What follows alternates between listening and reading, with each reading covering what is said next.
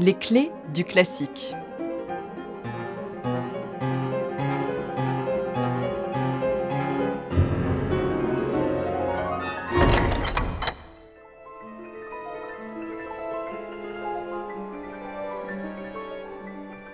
« 9 mars 1886.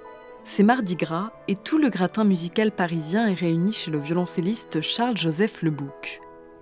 On y trouve le compositeur Louis Diemer, le flûtiste Paul Tafanel, mais aussi le pianiste et compositeur Camille Saint-Saëns.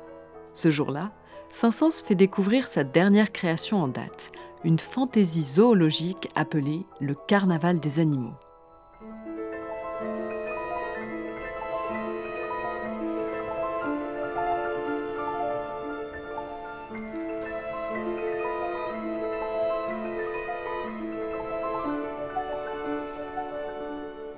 C'est en Autriche, dans les environs de Vienne, que Saint-Saëns a composé son Carnaval des animaux. À cette époque, sa réputation n'est plus à faire. Il est l'un, sinon le plus grand compositeur français de l'époque. Il a été élu à l'Académie des Beaux-Arts, il est officier de la Légion d'honneur et surtout, il a fondé la Société nationale de musique qui valorise les œuvres de compositeurs français. À 50 ans, Saint-Saëns est l'auteur de quatre concertos pour piano, trois pour violon, un pour violoncelle, plusieurs symphonies, sans oublier ses opéras, dont Samson et Dalila.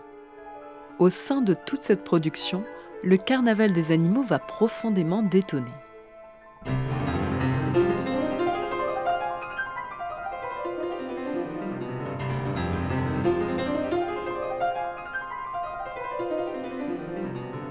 L'œuvre se présente comme une parodie, une grande farce nous sommes bien loin du 500 sérieux et conservateur auquel le public est habitué.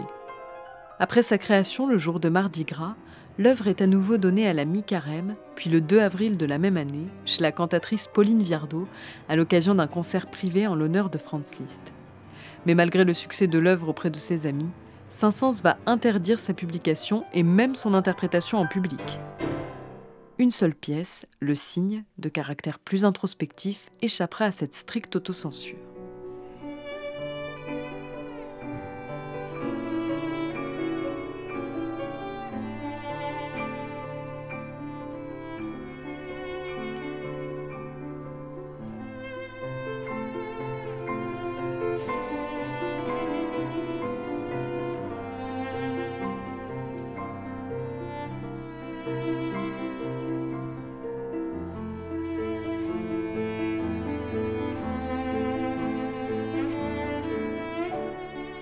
Le Carnaval des animaux, venons-y. Il est écrit pour un ensemble instrumental peu commun. Deux pianos, deux violons, un alto, un violoncelle, une contrebasse, une flûte jouant piccolo, une clarinette, un harmonica de verre et un xylophone. L'œuvre se compose de 14 mouvements et dépeint une galerie d'animaux originaux et exotiques.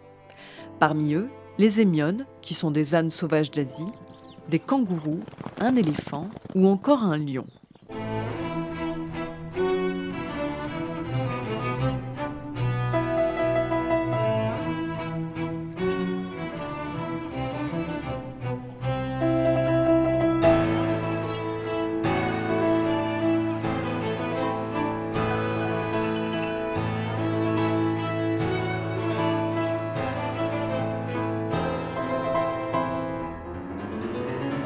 Il ne faut pas oublier que Saint-Saëns est un grand voyageur. Ce n'est donc pas étonnant de trouver des animaux plutôt exotiques dans son bestiaire.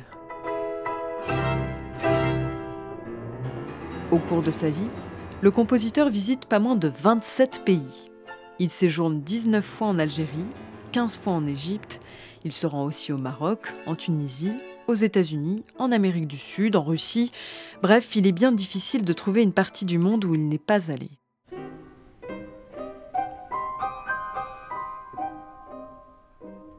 Le carnaval des animaux regorge de parodies. Par exemple, les tortues sont un pastiche du galop infernal d'Orphée aux Enfers d'Offenbach, joué ici dans un tempo très lent.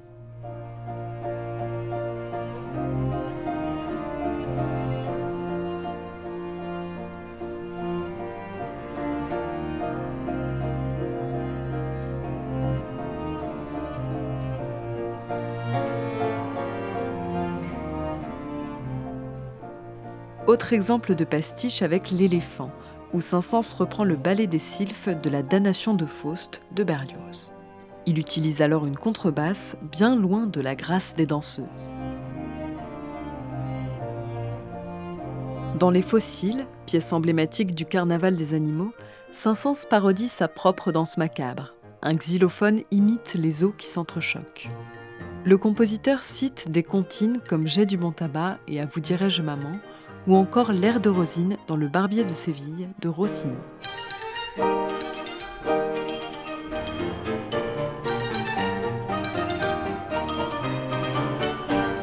Dans cette fantaisie zoologique, on trouve aussi beaucoup de volatiles. Un cygne, on l'a dit, mais aussi des poules, des coqs, un coucou au fond des bois et toute une volière.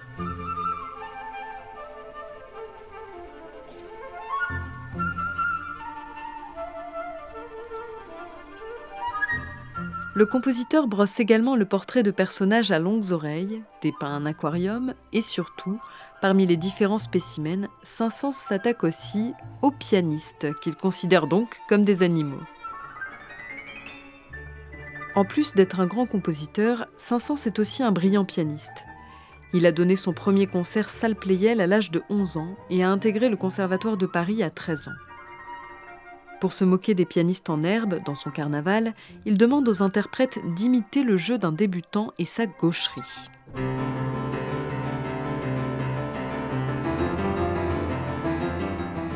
Ainsi, on entend des gammes, avec des fausses notes bien sûr, interrompues par les cordes excédées par ce jeu médiocre.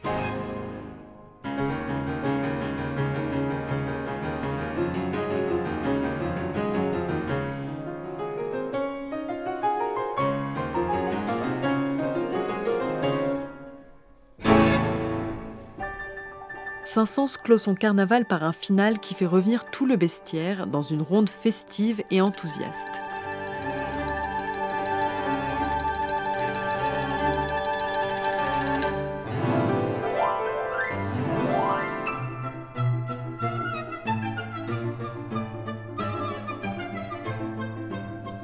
Saint-Saëns reste malgré tout très attaché à la tradition classique. Le carnaval des animaux se présente donc comme une parenthèse humoristique et caricaturale avant la reprise de travaux plus sérieux, comme sa symphonie numéro 3 avec orgue qui sera créée la même année.